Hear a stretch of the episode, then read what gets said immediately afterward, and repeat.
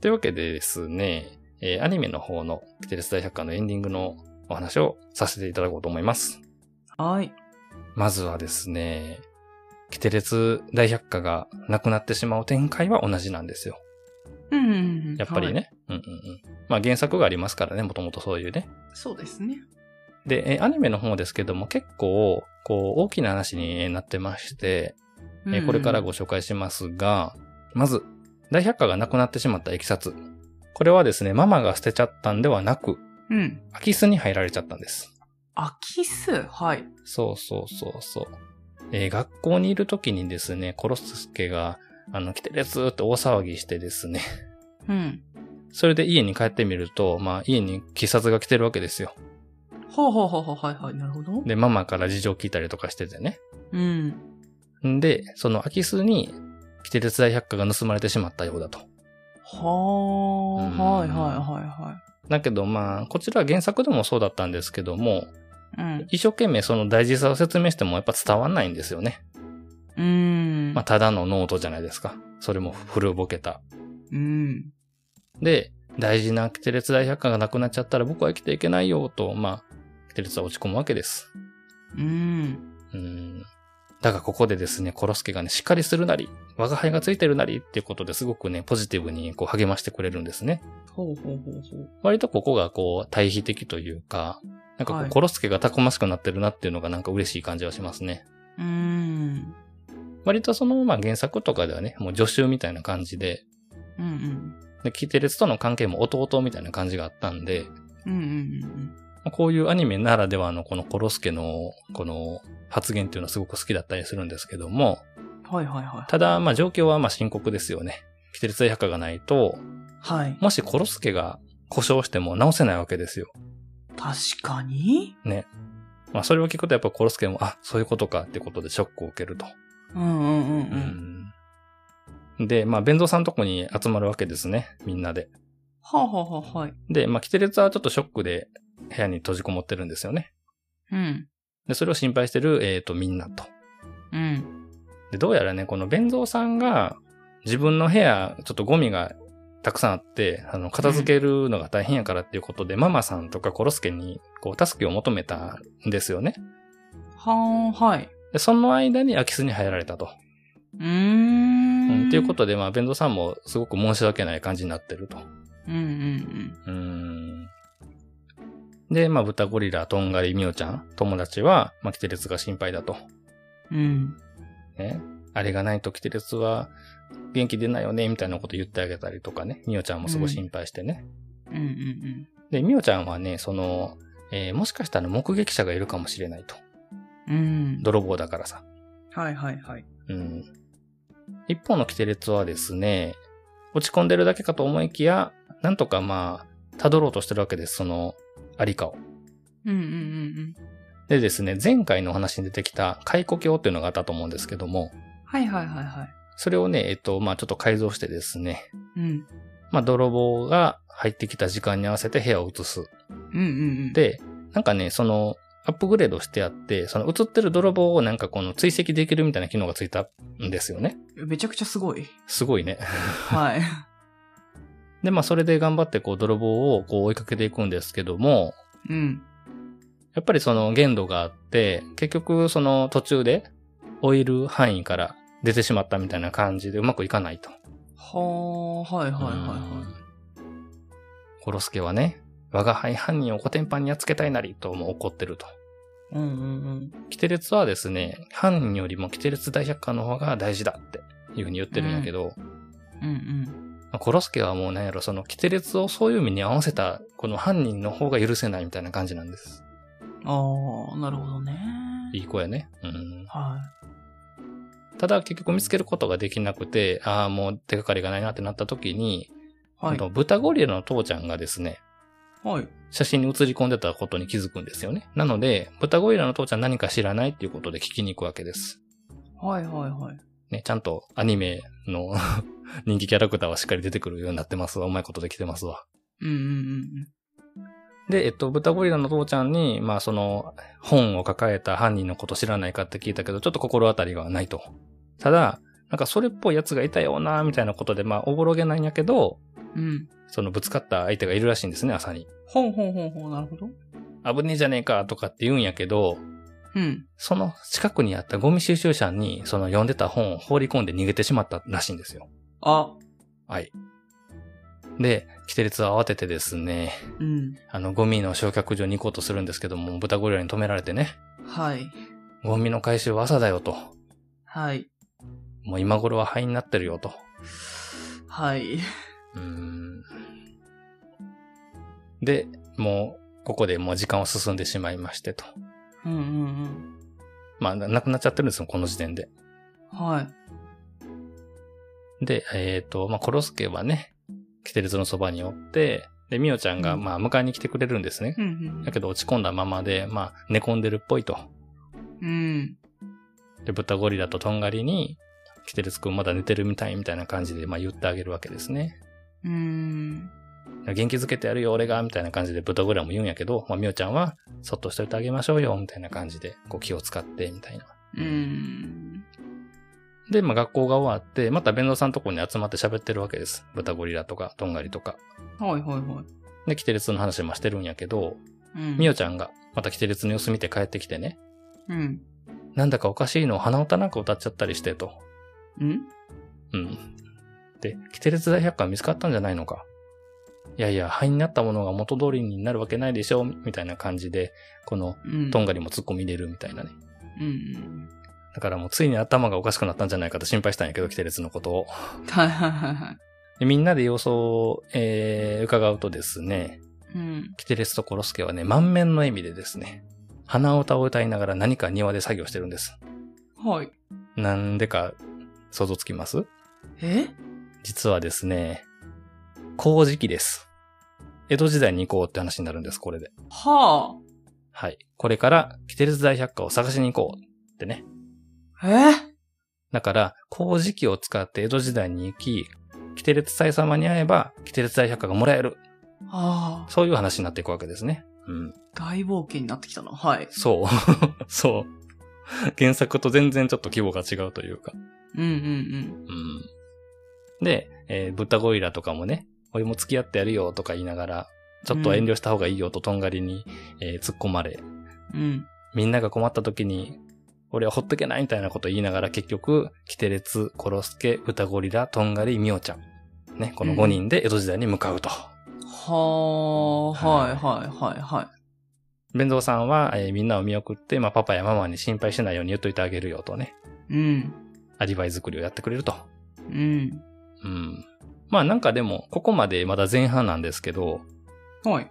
こう、ね、原作の最終回のテイストを残しつつも、ちゃんとアニメで活躍したキャラクターが絡んできてる感じがうまいなとは僕は思うんですよ。うんうんううんん。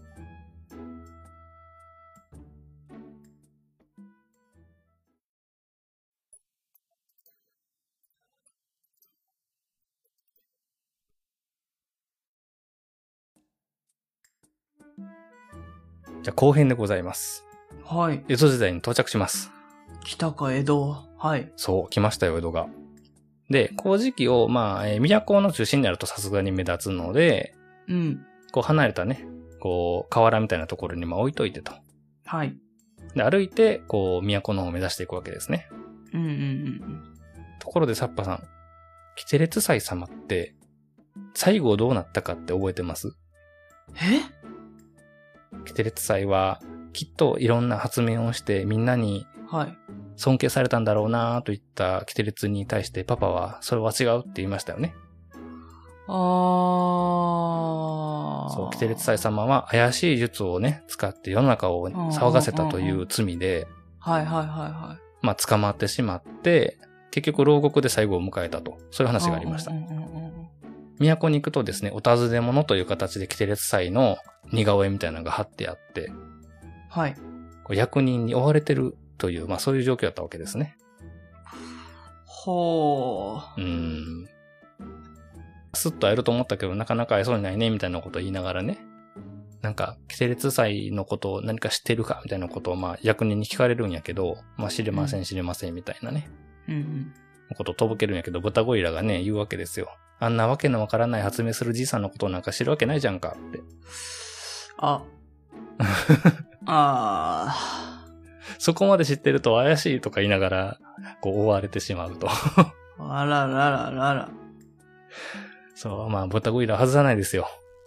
うん。ただですね、ここでね、活躍するんです、豚ゴリラが。ほう。キテレツ祭のことを知ってるのは俺だけだ捕まえるなら俺にしろみたいなことで、おとりになって、マジあ他の4人を逃がしてくれるわけですね。ええそう。 まさかのここで男を見せる豚ゴリラ。うーん。うん。で、豚ゴリラをまあ追いかけていった役人たちをまあ巻きながらですね、キテレツミオちゃん、コロスケとんがりははい。捜索を続けていくわけですね。はいはいはで、キテレツ祭さんは何をしてたかというとですね、いはい。はい。えっとまあ、友人の家というか、うん。そこに囲まわれてたわけです。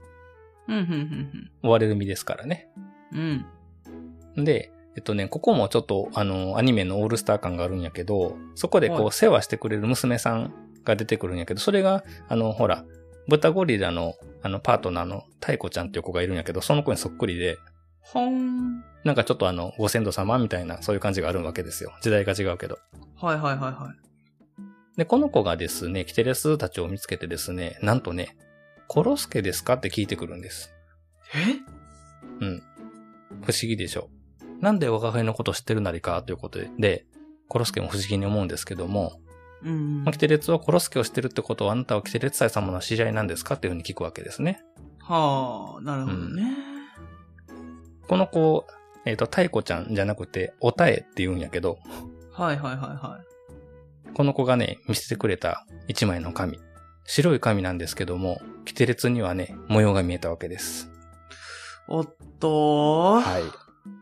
第1話に出てきたコロスケの設計図です。あー、なるほどね。はい。もしこれが読める子がいたら連れてきてほしいって言われたと。はいはいはいはで、このおたえちゃんの、まあ、後をついて、キテレツ祭様のところにたどり着くと。い。はい。うん。はじめましてなり、コロスケは挨拶しますね。うん。で、キテレツ祭様はですね、私の図面そのものだとつぶやいて、まあ、感動しながら、まあ、抱きしめてくれるわけですね。うん。キテレツはですね、自分がコロスケを作ったこと、うん。で、工事機を使ってこの時代に来たことを説明して、うん。子孫の英知ですっていうふうに挨拶するわけです。うんうん僕もキテレツ祭様にあやかって、発明家になろうと思ってます。うん。ううん。ん。発明は自分だけが頼りで厳しい努力の積み重ねが必要だぞ。っていう風にアドバイスくれたりとかさ。うんうんうん。まあ、時代を超えてこの二人がついに出会ったわけですね。うん。はい。うん。ただですね、キテレツ祭様は、うん。こうまあ、咳とかしてるわけですね。うん。なんかちょっとまあ、具合が悪そうだと。うんうんうん。で、おたえちゃんもね、あの、お薬飲んでないでしょみたいなこと言ったりとかするからさ。うん。はい。心配ないってね、キテレスとコロスケに会ったら急に元気が出てきたよ、みたいなことを言いながら、まあ、コロスケを抱き上げてくれるわけです。うんうんコロスケもね、我が輩お父さんに出会ったみたいなり、というふうに言うわけですね。うん。うーん。そんな中ですね、えーはい豚ゴリラがまあ、なんとかその役人さんたちをですね、振り切って、まあ、逃げてきて合流することができたんですけど、よく頑張ったな。はい。あんな連中簡単に巻いてやったぜ、と言いながら、すぐ役人が追いかけてきます。 はい。 できてへんやんというね。うん。それはそうだろうなっていう。そうそう。だから状況としてはですね、えっ、と、キテレツ祭様のところには集まったみんなのところに、今にも役員たちが追いついてくるという、うんまあまあ切羽詰まった 状況になっちゃうわけですね。うんううんんううんんそこでちょっとね、あのーあれです。不思議なではちょっと紹介してなかったんですけども、うん。はい。天狗の抜け穴という発明があって、ほうほうほう。あのーなんて言うんだろうな。マスキングテープみたいな道具なんですけど、それではい。壁にこうペタペタ貼って輪っかを作るとですね、はい。そこに、この抜け道みたいなのができて、うん。反対側に渡れる、いわゆる通り抜けフープ的な、こう、はいはいはい発明があるんですよ。なるほどね。うんうん。で、その天狗の抜け穴を使って、あの、逃げようみたいな展開になるんやけど、うん。もうキテレツ祭さんはそんなものまで作ってたのかと。まあ、関う心ん関心ですよね。うんうん自分のまあ残した、ね、大百科を使って子孫がそれを作ったっていうことやから。うん。うん。で、まあなんとかまあその場からまあ逃げることはできたんですけども、はい。あのー離れたところに置いてあった工事機やったじゃないですか。うん。都から。あれがちょっと怪しまれててね、そっちにもちょっと手が回りかけてるんですよ、今。まずいな。まずいね。で、まあ天狗の抜け穴を使って工事機のところまでたどり着いたんやけど、はい。まあ多分時間の問題でそっちにもまあ役人たちが来ると。うん。できてる埼玉はですね、まあ完成して実際に時を超えてきた工事機を見て、うん。ねいや、私の図面よりもよくできてる、みたいなね。うん。うーん。生きてるとは言うんですね。役人に、この工事機とか、天狗の抜け穴とかをね、見せれば、うん。この発明っていうのが世間を騒がすものじゃないっていうふうに理解してくれるんじゃないかって。うー。うんん。だけど、やっぱりキテレツサイ様はもうそんなことはしないとね。うん。うん実物を見せてしまうと、お前たちも危険な目に遭うじゃないかと。うん。うん。ね。巻き添えにならないうちに早く自分たちの時代に帰りなさいっていうふうにまあ言ってくれるわけです。はい。うん。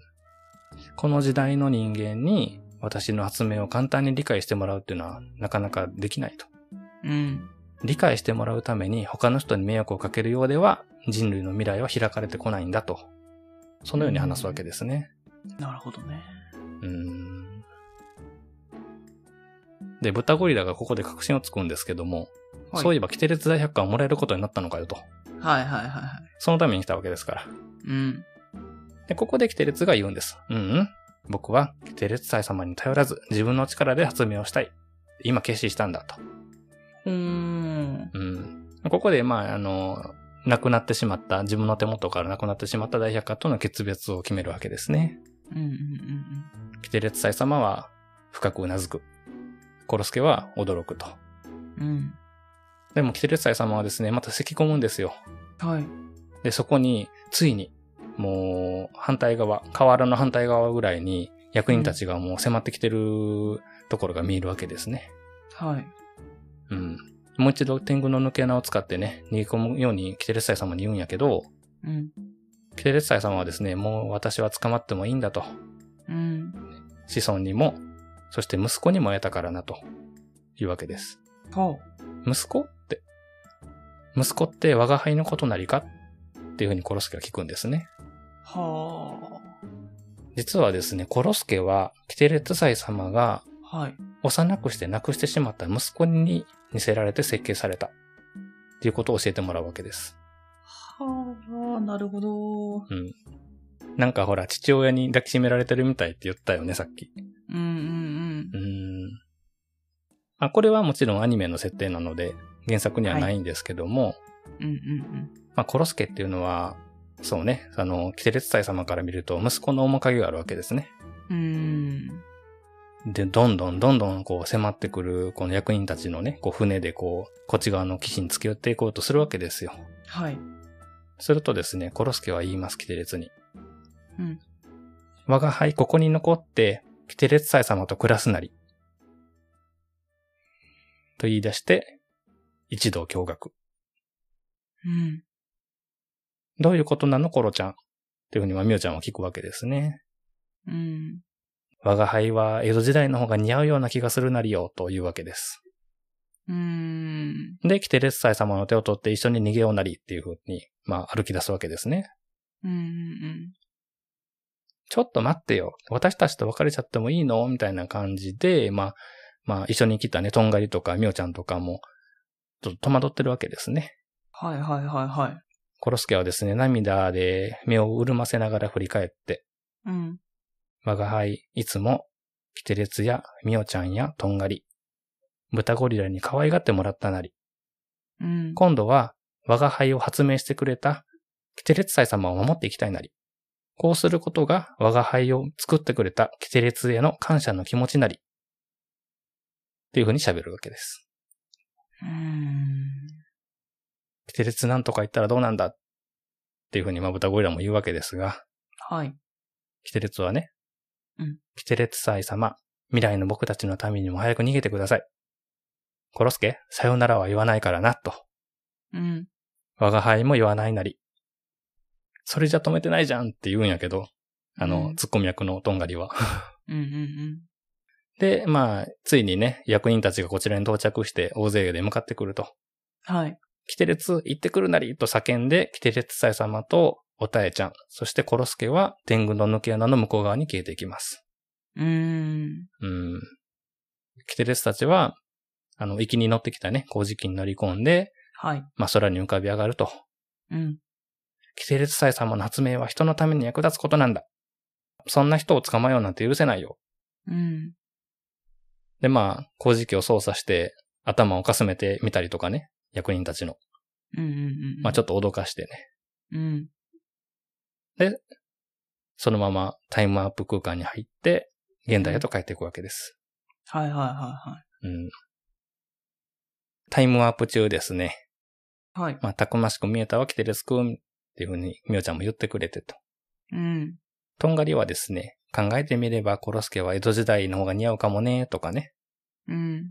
コロスケの話はするなーって泣いてる豚ゴリラとかね。 うん。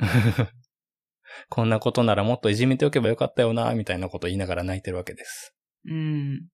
で、最後に、キテレツはですね、えー、まあ涙を浮かべながらですけども、コロスケ、今度会うときは、キテレツ祭様に負けない発明品を持っていくからね。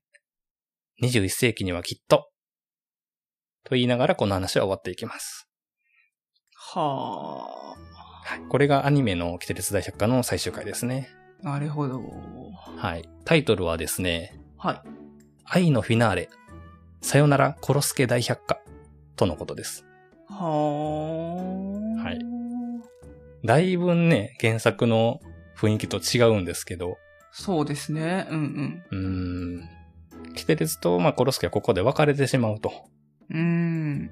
うん。これは、ね、まあ、ハッピーエンドでもバッドエンドでもないけど、うん。まあでもなんとなくね、この、お互いの道を選んだ感じはあるよね。まあそうですね。うんううんん。うんうん。で、えっと、まあこれはもう、なんて言うんやろう。メタ的な話になっちゃうけど、はい。この最終回を迎える前に、このアニメのオリジナルエピソードとかで、はい。こう未来の話が出てきたりとかね、うんうんうんあるわけですよ。そしたら、そこにもコロスケいたりするので、うん。ほーん。多分また、あの、強引に考えるとね、この後また立派な発明家になって、コロスケを迎えに行ったんじゃないかなと。うんううんうんーん。だから大きな流れでいくと、えっ、と、キテレツ大百科がなくなるっていう事件が初めに起こり、うん。はい。もう自分は大百科に頼らずにね、うん自分の頭で自分の力で発明をしていくっていうふうに決心するところは一緒ですよね。うん。でそっからさらにやっぱり、その、アニメでさ、こう、いろんなキャラクターがこう立っていったって話だったじゃないですか。うんうんね、コロスケも大人気になったし、豚ゴリラもお弁当さんもね、うん。うん。とんがりくんもオリジナルのキャラができてね、うん。もうみんなが主人公になってもいいぐらいキャラが立ったと。うんうんなので、まあ、それぞれにちゃんと出番とかね、最終回やからっていうことで、みんなで江戸時代に行くみたいな話とかもうん。はい。入れつつ、うんうん。で最後に、まあ、コロスケとキテレツは別れておしまいと。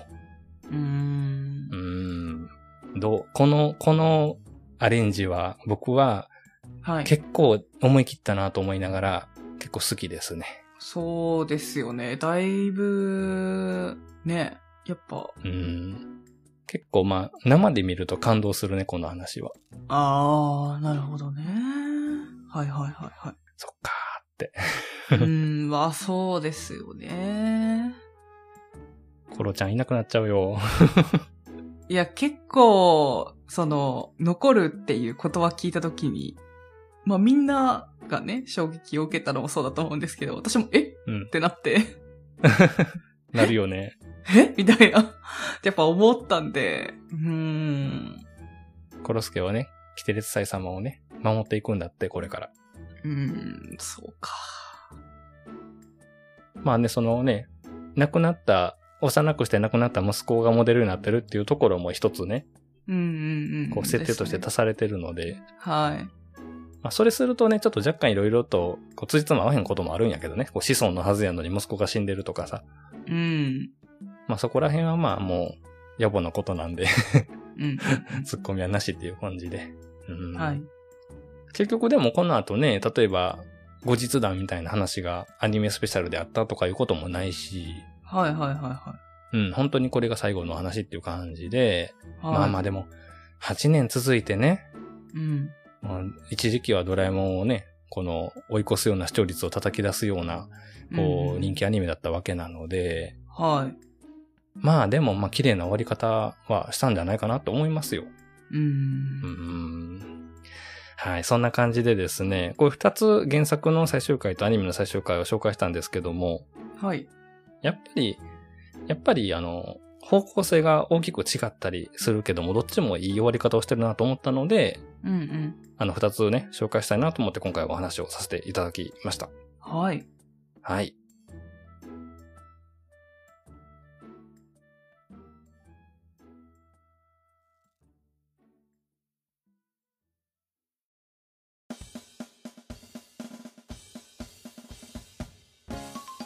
はい。ちょっと今回長くなったんで、はいおそらく前後編に分けると思いますけども、うんうんエンディング取っていきます。はい。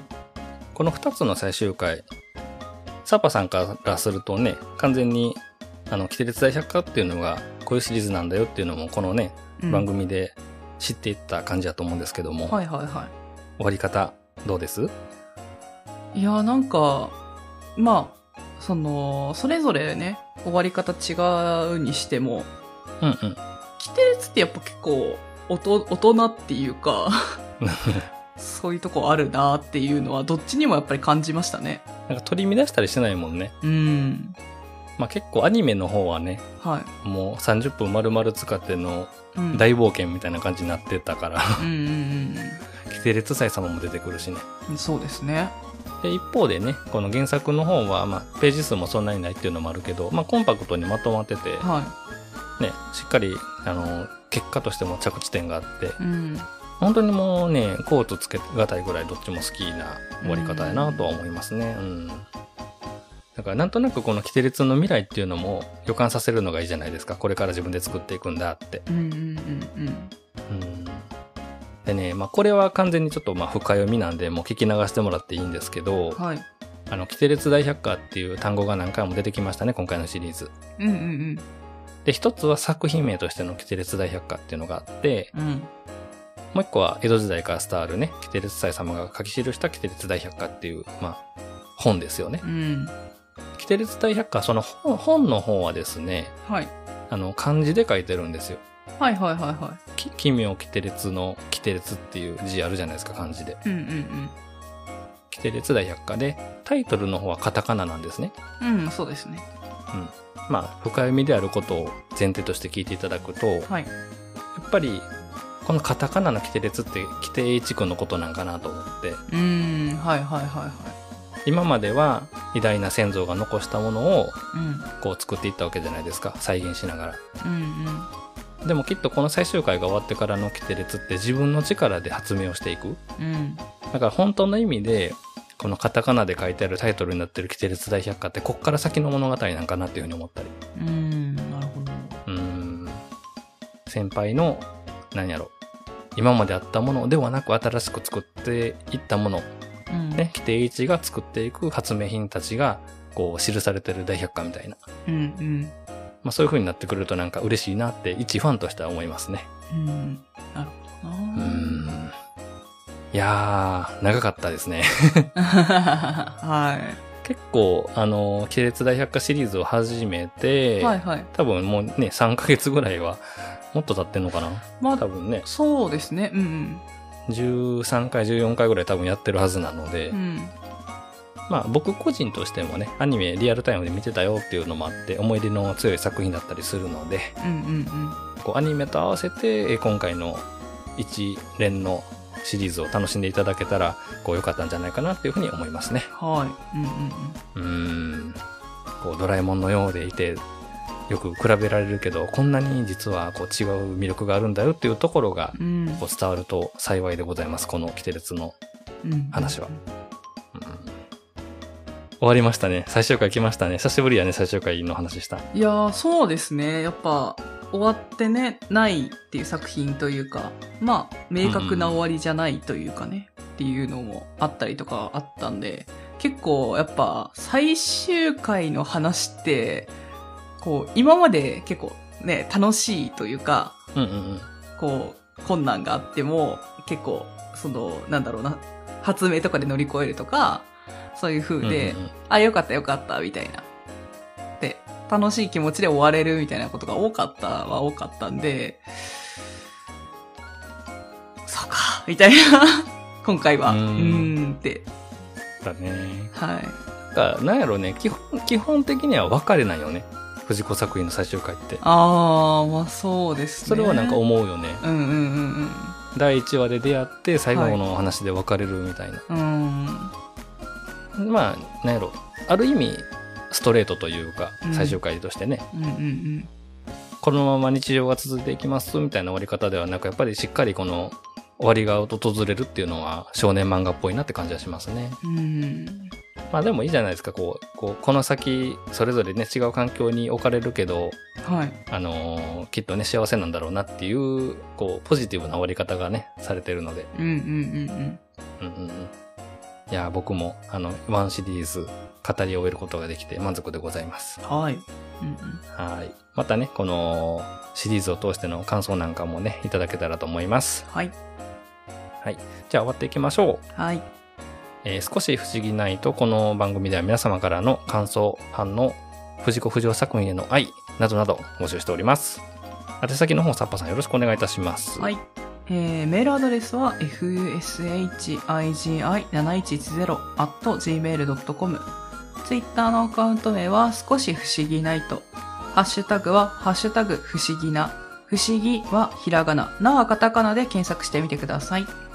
はい、それからお名前だけで送っていただけますメールフォームもご用意しております。番組の概要欄もしくは少し不思議ナイトのツイッターアカウント、プロフィールの方に、えーリンクがありますので、ぜひぜひご活用ください。はい。それから2023年3月4日に開催されます、ポッドキャストフリークスというイベントに少し不思議ナイトの出展が決まっております。はい。こちらも概要欄の方に公式ホームページ、公式ツイッターのリンクを載せておきますので、最新情報の方はそちらをご確認ください。はい。というわけで、皆さん次のお話でお会いしましょう。さようなら。またねー。